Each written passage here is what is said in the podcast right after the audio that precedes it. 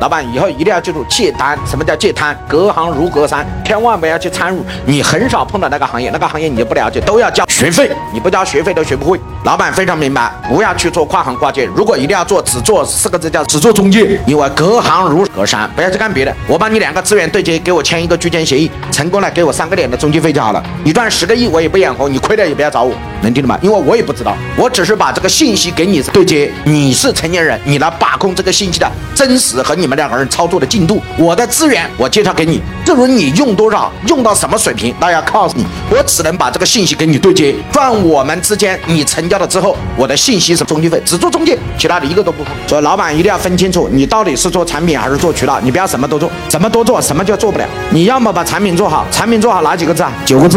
渠道做好也一样，也是九个字。你要把这个做好就厉害了。接下来产品九字，产品哪九个字？打个冒号，叫高品质、低价格、好服务。所以这叫产品九字。你能把这九字记在心中，你一定是这个行业的佼佼者。现在第二个渠道九字，所以要想把渠道教好，也有渠道九字，叫小公司大市场高利润。所以这叫产品九字和渠道九字，这两个是完全不一样的路线。做产品的老板要学会把产品做好，做渠道的老板要把渠道做好，各取所得，各取分工。